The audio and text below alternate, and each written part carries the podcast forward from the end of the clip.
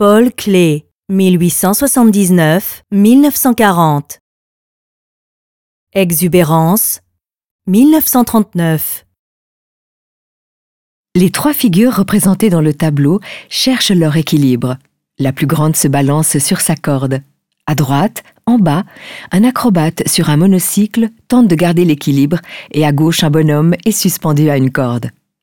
L'équilibriste réalise manifestement un numéro osé. Debout sur une jambe, il fait virevolter ses trois bras à travers l'air. Un point d'interrogation entouré de bleu souligne la témérité du numéro et attire l'attention sur la scène. Le peintre dessine ses personnages et ses signes avec des lignes noires épaisses. Clé a tendu le papier sur une toile de jute. Les lignes sont entourées de surfaces aux couleurs vives, en rouge, bleu et en vert.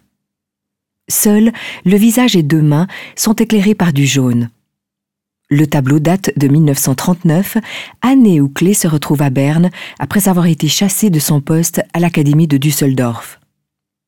Il n'est donc pas étrange qu'il fasse allusion ici à l'exubérance des nazis en Allemagne. Les bras tendus en avant du batteur de tambour renvoient à Hitler qualifié d'éternel batteur de tambour.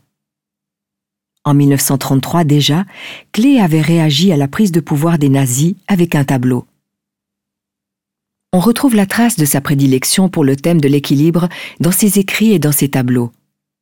Il ne s'agit pas pour lui, comme il l'a dit plus tard, d'une faible et belle harmonie qui aurait été facile à réaliser, mais d'un équilibre fort, un jeu entre contraires qui ne va pas sans disproportion. Clé réfléchit donc à sa propre évolution artistique et à la manière dont il est touché par les événements.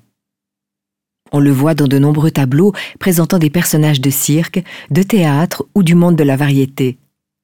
Le numéro d'équilibre symbolise l'insécurité de l'existence d'artistes tout autant que les événements politiques en cours.